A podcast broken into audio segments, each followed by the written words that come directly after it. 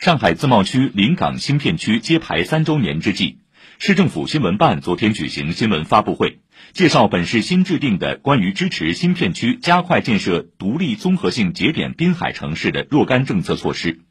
若干政策措施主要包括强化产业支撑、强化城市功能基础、强化政策保障三个方面二十三条任务举措。以解决临港新片区重大项目建设和改革创新发展过程中遇到的政策痛点、堵点问题为导向，赋予新片区更多改革自主权和先行先试任务，在市级市权范围内最大力度支持临港新片区深化差异化制度探索，助力临港新片区更好成为全市发展的增长极和动力源，加快建设更具竞争力的特殊经济功能区和独立综合性节点滨海城市。请听报道。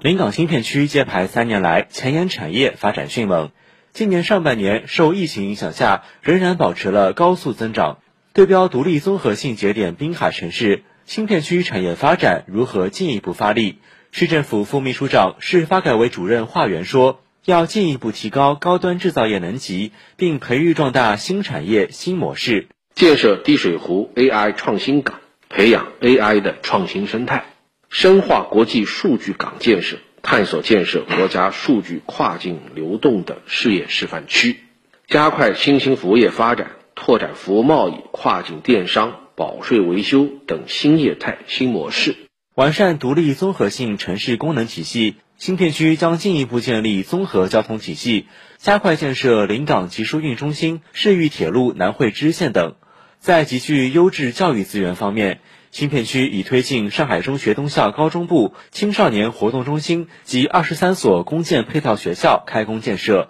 力争年内再推进十一所开工。市教委副主任杨正峰说：“下一步还要提升新片区教育的多元化、国际化水平，支持在新片区探索设立一所新型的高职学校，积极吸引国外知名高校在新片区办学。”加快推进具有独立法人资格的中外高水平应用技术大学，按需引进优质民办高中和幼儿园项目。人才是发展的核心资源，若干政策措施提出，将定向优化新片区人才购房政策。在新片区工作的非本市户籍人才，缴纳个税或社保满一年及以上，就可在新片区限购一套住房。市人社局副局长叶玲玲说。在优化人才落户政策方面，将进一步扩大人才引进重点机构的支持范围，并赋予新片区更多自主权限。凡是新片区重点产业布局的领域，均可由新片区提出纳入到人才引进的重点机构。在紧缺急需的产业需要的技能人才方面，动态调整新片区引进技能人才当中的职业工种的专属目录，增加企业自主评定和引进推荐的岗位项目。打造智慧、低碳、韧性的现代化新城，新片区将加快在滴水湖核心区域建成车路协同基础设施，推动主城区公交全部实现氢能化，并加快建设数字孪生城市。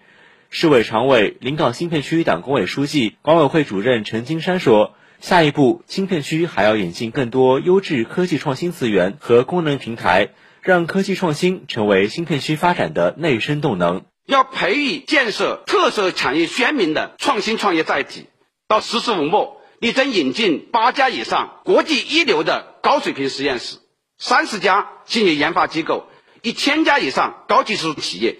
要让临港不断生长出更多的科技型企业，让科技创新成为临港发展最亮丽的名片。以上由记者赵红辉报道。